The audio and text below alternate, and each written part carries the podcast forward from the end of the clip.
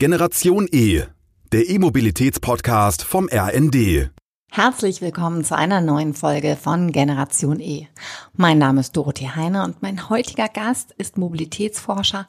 Er leitet seit 2020 die Forschungsgruppe Digitale Mobilität und gesellschaftliche Differenzierung am Wissenschaftszentrum Berlin für Sozialforschung. Hallo, Herr Dr. Wertkanzler. Wo erwischen wir Sie denn gerade? Im Büro. Ich stehe hier am Fenster meines Büros und gucke auf Berlin Mitte. Auf Berlin Mitte haben wir Sie direkt schon verortet. Sagen Sie, wie schaut denn Ihre tägliche Mobilität auf? Wie sind Sie denn zum Beispiel heute ins Büro gekommen? Heute bin ich trotz wirklich miseralem Wetter mit dem Fahrrad gekommen, äh, mich entsprechend angezogen und mir aufs Fahrrad gesetzt und mich als Brillenträger ein bisschen geärgert, weil äh, die die Regentropfen dann doch nerven. Aber ähm, das ist schon ein bisschen Routine. Das mache ich eigentlich immer. Und der Weg ist nicht so lang und äh, der, die Strecke ist selber okay. Das äh, geht selbst bei so miesem Wetter. Okay, weil Berlin ist ja hier und da noch, ich sag mal, ein bisschen Verbesserungspotenzial, was die Fahrradinfrastruktur angeht. Aber umso mehr Chapeau, dass Sie das gemacht haben. Äh, Herr Kanzler, für die Hörer, die Sie und Ihre Arbeit noch nicht so richtig kennen, können Sie uns einmal beschreiben, womit sich die Arbeitsgruppe, die Sie gemeinsam mit einem Kollegen leiten, befasst? Ja, wir beschäftigen uns äh, vor allen Dingen mit den nicht technischen Fragen von äh, zukünftiger Mobilität, also natürlich auch von aktueller Mobilität, aber wie könnte es und sollte es in Zukunft aussehen, sowohl in der Stadt als auch im Land. Und was wir machen sind, wir machen eigene Untersuchungen, Befragungen, teilnehmende Beobachtung. Wir beraten und untersuchen Kommunen, die sich auf den Weg gemacht haben, den Verkehr anders zu organisieren. Die versuchen, Alternativen zum Auto aufzubauen. Und wir haben eine starke normative Orientierung. Das heißt, wir, wir, wir bemühen uns sehr stark, die äh, Städte und die Kommunen oder auch die Organisationen, die sich um Alternativen zum privaten Auto bemühen, zu unterstützen und da auch natürlich immer zu gucken, was passiert international, was ist denn in den Ländern, die jetzt einmal noch einen Schritt weiter sind als wir, was kann man da lernen, was muss man beachten und das sind so die Forschungsthemen, die wir hier mithilfe der sozialwissenschaftlichen Methoden äh, betreiben. Ja, ist ja jeder einzelne Punkt sehr umfangreich und auch wahnsinnig spannend. Vielleicht der, der uns am, allen am nächsten liegt. Wie sieht denn die Mobilität von morgen aus in der Stadt und im Land? Also erstens glaube ich, dass sie sehr unterschiedlich aussehen wird. In der Stadt werden wir viel mehr, als das heute der Fall ist, ähm, nicht nur mit einem Verkehrsmittel unterwegs sein, sondern Verkehrsmittel miteinander kombinieren. Wir werden auch sehr stark ähm, in den großen Städten zumindest äh, auf nicht motorisierten Verkehr setzen. Und zwar deswegen, weil ähm, da zwei Antreiber dabei sind. Das eine ist dann natürlich der Klimawandel, das Problem, dass wir mit äh, gerade im Verkehr da unbedingt Fortschritte machen müssen und äh, mit weniger CO2, mit weniger Energieaufwand vor allen Dingen den Verkehr organisieren. Und zweitens, das zweite große Thema ist der, der Platz. Wir haben einfach begrenzten Raum in der Stadt und äh, die Aufenthaltsqualität hängt davon ab, dass dieser Raum gut und sinnvoll genutzt wird und nicht nur dafür da ist, dass ein Verkehrsmittel alles dominiert und sämtlichen Raum in Beschlag nimmt. Das sind so die Haupt die vor allen Dingen die Städte dazu bringen, sich umzuorientieren und versuchen, ähm, möglichst viel sogenannte aktive Mobilität, also zu Fuß gehen und Fahrradfahren zu unterstützen, aber eben auch eine Mobilität zu fördern, in der verschiedene Verkehrsmittel miteinander kombiniert werden und zwar einfach, schnell, günstig, routinemäßig. Mhm. Und auf dem Land sieht es anders aus. Ne? Auf dem Land kann man nicht alles kombinieren, weil es da wenig zu kombinieren gibt. Ne? Je ländlicher, desto schwieriger ist es dann eben auch mit öffentlichem Verkehr da was zu machen. Dann haben wir zum Teil sehr lange Wege im, im wirklich ländlichen Raum. Wir reden jetzt nicht vom Stadtrand, sondern sowas wie Uckermark oder wie Bayerischer Wald, wo man wirklich große Entfernung hat zum Teil. Und da wird das Auto auch künftig eine große Rolle spielen, weil es da auch sinnvoll ist. Da wird zwar elektrisch betrieben sein, aber das Auto wird auf dem Land, auf wirklich Land vermutlich eine größere Rolle spielen weiterhin, weil es eben fast alternativlos ist. Zwar kann das Rad auch da ein bisschen was machen und das Pedelec hat ja auch die Reichweitenerweiterung. Ne? Da kann man ja problemlos auch mal acht oder zehn Kilometer mitfahren und kann auch Berge und Hügel bewältigen. Aber trotzdem wird das Auto auf dem Land eine ungleich größere Rolle spielen als, als in der Stadt. Mhm. Gibt es denn da schon Kommunen, ländliche Kommunen, die Sie begleiten, die schon progressive, innovative Konzepte versuchen zu realisieren? Ja, das gibt, ähm, es gibt, würde ich sagen, zwei Gruppen von Kommunen. Jetzt, wenn wir über den ländlichen Raum sprechen, das eine sind die eher touristisch unterwegs sind, ne, die Tourismus haben die auch versuchen wollen, möglichst die Autos rauszuhalten oder möglichst wenig Autos oder dann vor dem Ort und dort eben dann ähm, Alternativen anbieten, zum Beispiel guten Busanschluss oder auch automatisierte Shuttles, ne? also so teilautomatisiert fahrende Fahrzeuge, die zum Teil auch ein Fahrradverleihsystem installieren, wo wir sagen, liebe Leute, wenn ihr herkommt, müsst ihr nicht mit dem eigenen Auto unterwegs sein, ihr könnt auch mit der Bahn kommen und wir bieten euch einen Shuttle dann in das Hotel oder wo ihr hin wollt. Also da gibt es einige, die das, die das erkennen auch als Standortvorteil. Sie sagen hier, wer zu uns kommt, der hat eben seine Ruhe und hat Platz und muss sich nicht äh, rumrasenden Autos fürchten. Das ist die eine Gruppe. Die zweite Gruppe sind die Kommunen, die sagen, äh, wir müssen gucken, wenn wir jetzt Baugebiete ausweisen, dass wir von vornherein darauf achten, dass das nicht diese 0815 Baugebiete sind, wo alle Leute dann zwei Autos und Carports äh, installieren, sondern von vornherein ähm, wir das anders bauen, auch da Sharing-Angebote, so Pools anbieten, wo wir sagen, es gibt vielleicht sowas wie eine Quartiersgarage, dass nicht jeder da reinfahren muss in das Wohngebiet. Also das sind zum das sind die, die zweite Art von Kommunen, die im ländlichen, kleinstädtischen Raum unterwegs sind. Das sind nur wenige, aber ich glaube, die werden äh, auch das übrigens aus dem Motiv heraus, sich abzuheben von anderen. Zu sagen, hier, wir wollen attraktiv sein, gerade für jüngere Familien und für Leute mit Kindern, die dann vielleicht auch hier auf der Straße spielen können und solche Dinge. Ähm, also das sind so die im ländlichen Raum die die die Kommunen, aber die die wirklich, sagen wir mal, die Musik spielt im Moment in den Städten. Die Städte sind da wesentlich aktiver. Mhm. Da ist der Druck ja auch ein Stück weit höher. Sie haben es ja eben schon ein Stück weit skizziert, dass es ja eine sehr autozentrierte Stadtplanung gab. Das liegt jetzt ja auch mehrere Jahrzehnte zurück. Ähm, wenn wir jetzt einmal ein bisschen auf den Siegeszug des Autos schauen, warum fällt es denn den Menschen so schwer? Also einmal A, wieso kam es überhaupt zu diesem Siegeszug und warum fällt es den Menschen so schwer, sich von ihrem liebgewonnenen, vielleicht sogar dem liebsten Fortbewegungsmittel zu trennen? Ja, das hängt ja eng, eng miteinander zusammen. Also der Siegeszug des Autos begann in Deutschland Mitte der 50er Jahre, insbesondere in den 60er Jahren und war letztlich ähm, sowohl ähm, von der Stadt- und Raumplanung her so gewollt, es gab damals einen Konsens, der sehr breit war, von links bis rechts, von den Gewerkschaften bis zu den Unternehmen, die gesagt haben, das Auto ist das Verkehrsmittel der Zukunft. Und wir müssen alles darauf ausrichten, dass, dass möglichst viele Leute das haben. Und dann in den 60er Jahren gab es ja dann auch tatsächlich diese Politik, die das gefördert hat, nach dem Motto, ein, äh, ein Kühlschrank, eine Waschmaschine und ein Auto gehören zum ordentlichen Haushalt dazu. Ähm, das führte dann eben dazu, dass man die Städte so ausgerichtet hat. Also das sogenannte autogerechte Stadt war ein Leitbild aus den 50er Jahren, dass zum Beispiel dann diese Dinge wie Entfernungspauschale, Kilometerpauschalen für die Pendler eingeführt wurden, dass äh, noch in den Ende der 50er Jahre übrigens so war, dass alle Einnahmen, die aus der Mineralölsteuer äh, dem Staat zukam, dass die eingesetzt werden mussten für den Bau von Straßen und von Verkehrsinfrastruktur fürs Auto.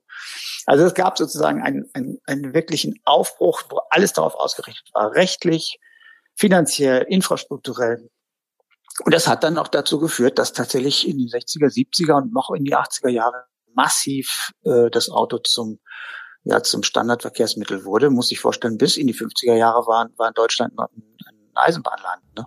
Also der höchste Anteil am Verkehrsaufkommen war die Eisenbahn. Da gab es ziemlich viel Motorräder, es gab auch noch Fahrradverkehr. Und das Auto kam erst später.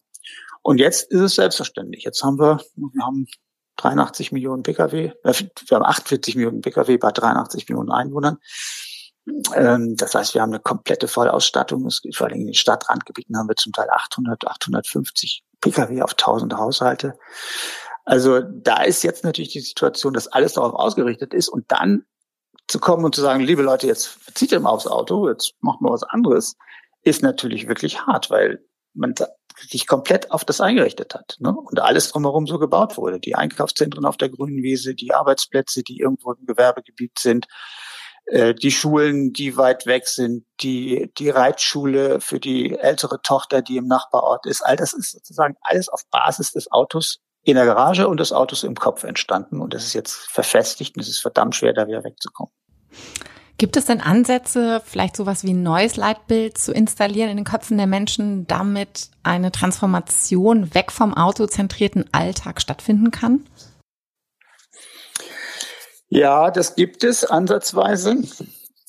Also das ist zum Beispiel ähm, dieses Leitbild der, der Verknüpfung der Verkehrsmittel, aber das ist natürlich, muss man ehrlicherweise sagen, extrem abstrakt. Ne?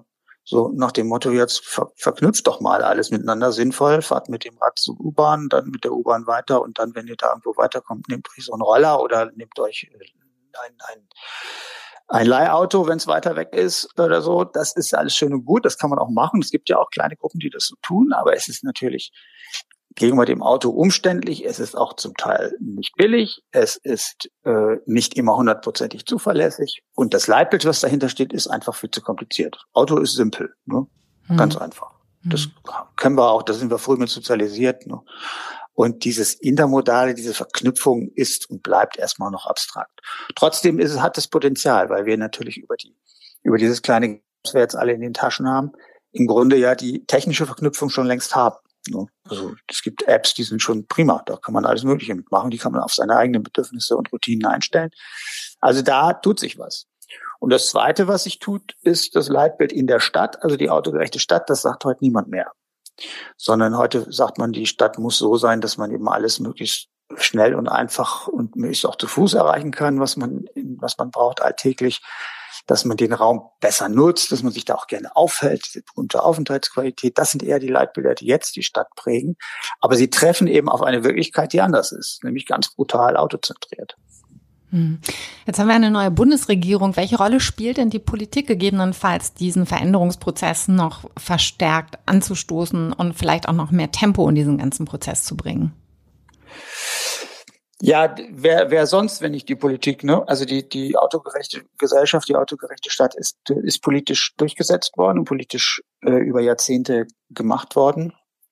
Und äh, sozusagen die, die Zeit danach muss auch politisch ähm, eingeführt werden. Das ist natürlich wahnsinnig schwer, weil ja auch die Bundesregierung aus unterschiedlichen Parteien unterschiedlichen Interessen besteht. Und sagen wir mal, zwischen FDP und Grünen beispielsweise in der Frage gibt es gewaltige Unterschiede die SPD ist da irgendwie noch völlig äh, indifferent, weil sie auf der einen Seite immer noch so ein bisschen dem Leitbild nachhängt, ja, das Auto gehört irgendwie auch zum sozialen Aufstieg dazu.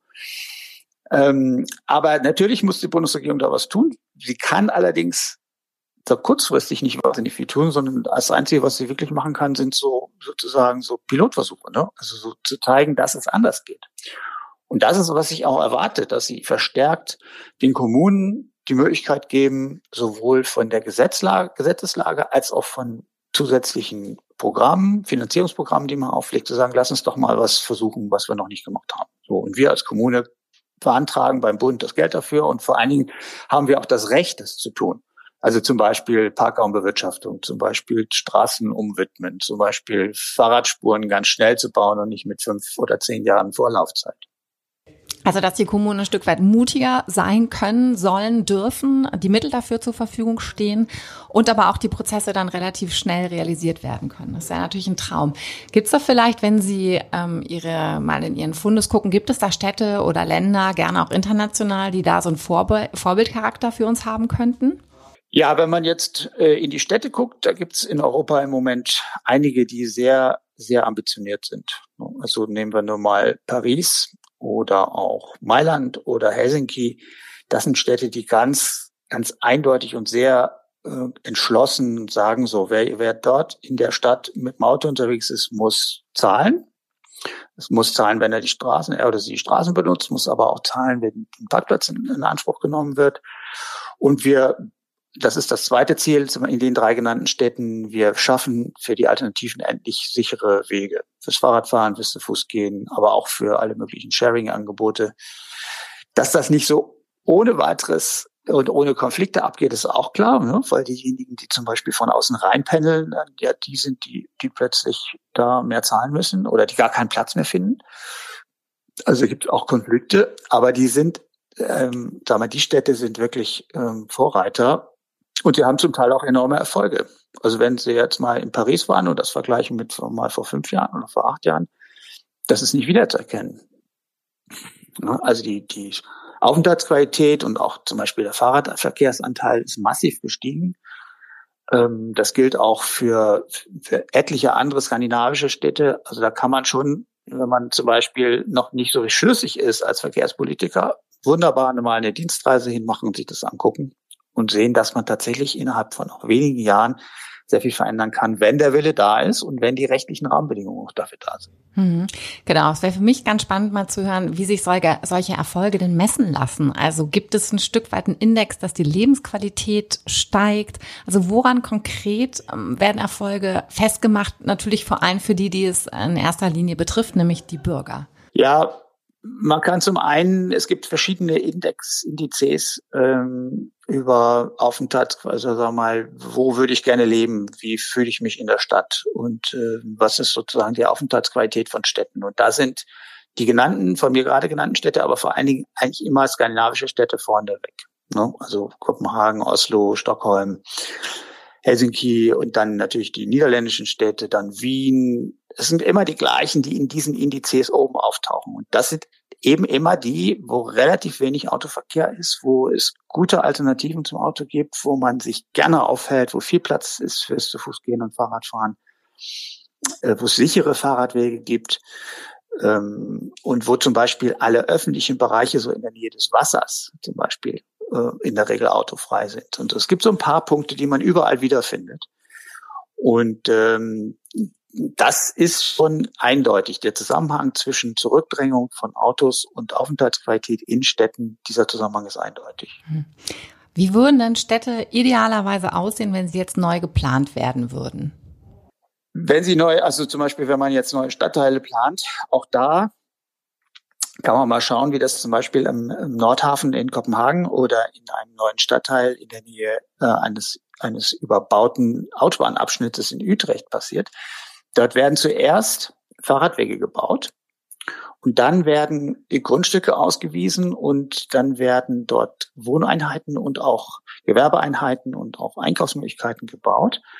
Äh, und dann erst wird geguckt, was brauchen wir denn noch an Wegen für, für Lieferfahrzeuge, für Rettungsfahrzeuge, für äh, Hol- und Bringedienste und so weiter. Das ist also ein ganz umgekehrter Ansatz, Stadtteile zu bauen, wo man zunächst einmal vom, vom zu Fuß gehen und Fahrradfahren ausgeht, weil das in dem unmittelbaren Umfeld einfach die wichtigsten Verkehrsmittel sind. Dann sagt, okay, äh, was, was haben wir für Funktionen? Wir müssen gucken, dass wir sowohl Wohnen als auch Arbeiten als auch Versorgung möglichst in dem Stadtteil haben und nicht irgendwie hinterher oder dann draußen vorher bauen müssen.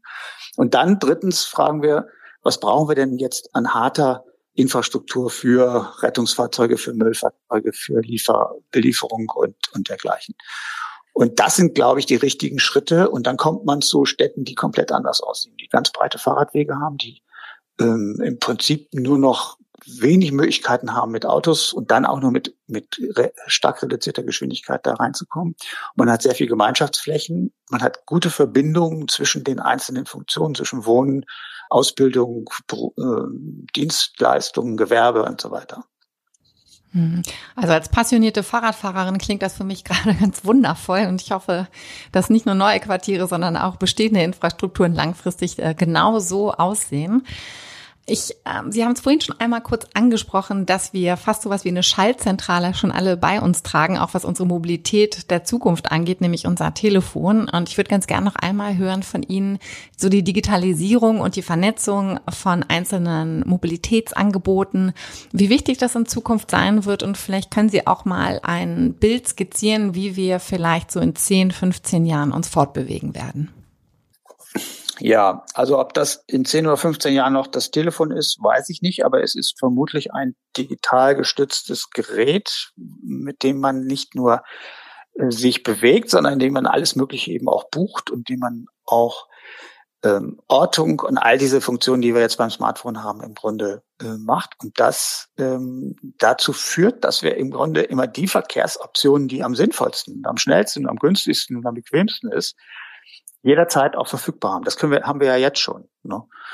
Äh, die Frage ist jetzt nur, wie kann man diese, wir haben zum Beispiel bei diesen verschiedenen Apps, die, die es jetzt schon gibt für verschiedene, nehmen wir den, den Navigator der Deutschen Bahn, ist eigentlich eine gute App, aber die ist eben auf die Bahn bezogen. Und was wir bräuchten, wäre eine, eine, eine sozusagen integrierte App, die alles, was es so an Verkehrsmöglichkeiten gibt, miteinander verbindet. Da sind wir noch weit davon entfernt, aber das, wir haben gerade nach zehn Jahren gefragt oder 15 Jahren, ich glaube, dass wir das dann haben werden. Frage ist, wer das betreibt. Aber ich glaube, wir werden eine App haben, die alles integriert. Das ist das eine. Das zweite ist, wir werden ja ähm, das, was die Jungen jetzt schon, also die Jüngeren, also die 20, 25-Jährigen, die ja praktisch ihr ganzes Leben äh, digital organisieren, die werden das natürlich künftig auch machen. Und wir werden sozusagen in zehn Jahren weitgehend sozialisiert sein, diese Dinge digital zu machen. Das heißt, diese Routine, die wir jetzt beim Auto haben, das ist ja auch ein Grund, warum das Auto so, so beliebt ist, weil wir müssen nicht groß nachdenken, einfach einsteigen und Schlüssel umdrehen und losfahren. Ne? Diese Routinefähigkeit, die werden wir dann digital auch haben. Damit man nicht mühsam gucken, ist da jetzt irgendwo so ein Taxi oder ein Shuttle oder irgend sowas, sondern das wird einfach ganz selbstverständlich und ganz einfach aufploppen. Und damit haben wir eine tatsächliche Alternative zum privaten Auto. Da bin ich ziemlich sicher, weil diese Routinefähigkeit, das ist das, was bisher immer das war ganz am Anfang zum Beispiel beim Carsharing, da musste man anrufen. Muss man sich mal vorstellen, muss man anrufen und dann wurde einem gesagt, wo man einen Schlüssel findet, so einen kleinen, kleinen Tresor, wo man den Schlüssel rausholt und solche absurden Dinge.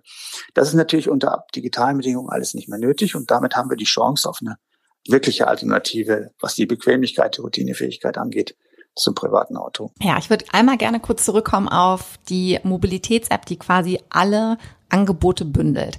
Das ist jetzt ja ich sag mal, keine Neuheit und da wird ja schon nach, seit vielen Jahren nach verlangt. Was glauben Sie, wer wird denn das Rennen machen, diese eine App auf den Markt zu bringen? Ja, das ist eine gute Frage. Das hängt sehr stark damit zusammen, wie das reguliert ist. Also wenn wir jetzt das so weitermachen wie bisher, dass wir da im Grunde keine gesetzliche Vorgabe über, über Open Data, also über die Öffnung der, der Mobilitätsdaten haben, da wird da nicht viel passieren. Da wird jeder versuchen, sein eigenes Feld weiter zu beackern. Wenn wir allerdings jetzt das öffnen, wenn wir sagen, so, alle Mobilitätsanbieter, die irgendwo unterwegs sind, müssen ihre Daten offenlegen. So, dann werden sich Firmen bilden, die genau aufgrund dieser offenen Daten dann solche Dinge anbieten. Und das können natürlich Digitalfirmen sein, so angefangen äh, über Amazon oder Telekom oder sonst wer. Es könnten natürlich auch Mobilitätsfirmen sein. Ich könnte mir auch zum Beispiel so eine allumfassende Volkswagen-App vorstellen oder eine Bahn-App oder sonst was. Ne? Also das hängt, wie gesagt, sehr stark davon ab, wie die Rahmenbedingungen sind. Äh, solange das so bleibt, wie es ist, werden wir da nicht weiterkommen, weil weil wir so natürlich ähm, gar keinen Anreiz haben, das miteinander zu verknüpfen. Und weil ich müsste ja mit jedem einzelnen Vertrag machen, der würde versuchen, die, die, das Höchste für sich rauszuholen. Das hat so im Moment gar keinen Sinn. Deswegen gibt es auch nur Apps, die sozusagen in einer Branche bleiben, in einem Sektor und nicht sektorübergreifend sind. Und genau das wäre der, der Gag dabei. Mhm. Ich habe noch mal eine Frage. Was glauben Sie denn, wenn Sie jetzt mal in die Glaskugel blicken, welche Zukunft sagen Sie den Automobilherstellern voraus? Ähm, Ganz brutal gesagt gibt es zwei mögliche Szenarien. Das eine ist, sie werden zum Mobilitätsanbieter, wie wir das gerade mit den digitalen Möglichkeiten kurz beschrieben haben. Sie werden selber Mobilitätsanbieter. Das, diese Idee ist auch nicht so ganz neu. Also Daimler hat das schon in den 80er Jahren mal versucht, äh, damals mit einem Vorstandsvorsitzenden Reuter, der hatte dann gesagt, Daimler muss den bequemen Sitzkilometer verkaufen. Also nicht das Auto, sondern die bequemen Sitzkilometer. Und da ist das Auto dabei, aber das auch ein Flugzeug und die Bahn und, so, und schnelle Räder und alles Mögliche. Also eine Dienstleistung. Also das wäre sozusagen die, die, das Auto, der Autokonzern als künftiger Mobilitätsdienstleister, der alles Mögliche, äh, gerade wie wir es besprochen haben, in der Kombination der Verkehrsmittel letztlich verkauft und an diesen Dienstleistungen verdient. Natürlich auch an der Produktion der Fahrzeuge, aber vor allen Dingen an diesen Dienstleistungen. Das wäre die eine Variante. Die zweite Variante, die ich im Moment für wahrscheinlich halte, ist, äh, dass sie Zulieferer werden. Dass sie Autos bauen, so wie heute ähm, große Schienenhersteller Schienenfahrzeuge bauen, aber nicht selber den Endkunden mehr bedienen. Das wäre sozusagen, dann sind sie Zulieferer für, für irgendwelche noch nicht auf dem Markt äh, bestehenden, aber sich bildenden Mobilitätsdienstleister. Also diese zwei, ganz grob gesagt, möglichen Szenarien sehe ich und es hängt natürlich ein bisschen davon ab, wie man sich selbst als Autokonzern definiert und ob man sich zutraut, so ein Mobilitätsdienstleister zu werden. Und im Moment ist am ehesten vielleicht Volkswagen auf dem Weg dorthin, auch mit ihrer Elektrifizierungsstrategie und mit ihren Sharing-Angeboten. Aber andererseits, das Kerngeschäft ist natürlich Autos zu bauen mit einem idealen Spaltmaß an den Türen. Ja, genau, was furchtbar wichtig ist. Ähm, jetzt sagen Sie eine Frage noch zum Schluss. Sie sind seit über 25 Jahren oder widmen Sie Ihre Arbeit der Mobilität. Was fasziniert Sie denn an diesem Themenbereich? Ähm, zwei Sachen faszinieren mich. Das eine ist ähm, diese extreme Bedeutung, die das Thema hat. Ich meine, wir sind alle ja ständig davon betroffen. Äh, wir bewegen uns permanent und äh, sind aber uns relativ wenig bewusst. Also es passiert wahnsinnig viel sozusagen automatisch, routinemäßig, wie wir sagen. Äh, und das ein bisschen, da ein bisschen hinterzukommen und zu gucken, wie denn das eigentlich entstanden ist äh, und wie man das auch bewusst machen kann und was sich da verändert, das ist, das ist schon mal faszinierend. Und das Zweite, ähm, was, was mich natürlich auch fasziniert, ist, diese, es ist ja ein riesen äh, Konfliktfeld. Und das wird jetzt ja gerade klar. Also wenn man sich anguckt, ähm, diese, diese Dinge, über die wir am Anfang gesprochen haben, wie sollte denn die Stadt der Zukunft aussehen, das ist ja mit gewaltigen Konflikten verbunden. Und was schon faszinierend ist, wie kann man diese Konflikte produktiv wenden? Wie kann man da rauskommen, ohne dass es jetzt nur in einer destruktiven, ähm, destruktiven Streit endet? Und das ist im Moment auch das, was, woran wir hier natürlich intensiv arbeiten kann man jetzt auch Leute, die ja, sind jetzt ja nicht aus Bösartigkeit, dass sie, dass sie so aufs Auto setzen, sondern weil die, weil sie dazu sagen, weil die Verhältnisse so sind, ne? weil es dazu gekommen ist, dass alles auf das Auto ausgerichtet ist. Und wenn man jetzt sagt, so, jetzt wollen wir das aber zurückdrängen, dann ist zunächst einmal völlig verständlich, dass da auch Widerstand entsteht. Die, die Konflikte, die daraus entstehen, dass jahrzehntelang äh, sozusagen auf allen Ebenen daran gearbeitet wurde, das Auto ähm, nach vorne zu stellen und alles um das Auto herum zu organisieren. Und wenn jetzt sozusagen aus anderen Gründen die Botschaft kommt, jetzt müssen wir aber wegkommen Auto, jetzt müssen wir gucken, dass wir die Stadt der kurzen Wege organisieren, dass wir den Platz in der Stadt anders verteilen, dass das Parken eben nicht mehr für umsonst oder für einen symbolischen Betrag von 30 Euro im Jahr äh, möglich ist, dass diese Konflikte, die dann entstehen, dass die produktiv aufgelöst werden und dass man sagt, okay, ähm, was könnte die Alternative sein? Wie können, wie können wir denn den Übergang machen? Wie können wir denn das attraktiv machen und vielleicht das nicht nur eben als Verlust und als ja als als sozusagen äh, erzwungenen Abschied vom Auto, sondern als als Möglichkeit doch Freiräume zu gewinnen und die Stadt zum Beispiel attraktiver zu machen und äh, da eben die positiven Seiten auch ähm, erkennbar zu machen. Das ist, das ist auch etwas, was uns fasziniert und woran wir auch arbeiten und wo wir hoffentlich auch einen Beitrag leisten können. Jetzt haben Sie mir ja sehr viel, muss ich sagen, äh, mit auf den Weg gegeben, worüber ich mal nachdenken muss und nochmal völlig neue Perspektiven aufgezeichnet haben. Also vielen Dank, dass Sie sich die Zeit genommen haben, Herr Kanzler, für den Podcast heute. Und ähm, ich drücke Ihnen die Daumen, dass das Wetter ein bisschen besser wird, wenn Sie sich auf den Rückweg machen. Ja, ja, vielen Dank. Oh, da bin ich ganz optimistisch. Ja, gut. Dann Ihnen alles Gute. Ja, danke schön. Wenn Ihnen die heutige Folge gefallen hat, dann abonnieren Sie Generation E und verpassen keine unserer Folgen mehr. Das war Generation E, der E-Mobilitäts-Podcast vom RND.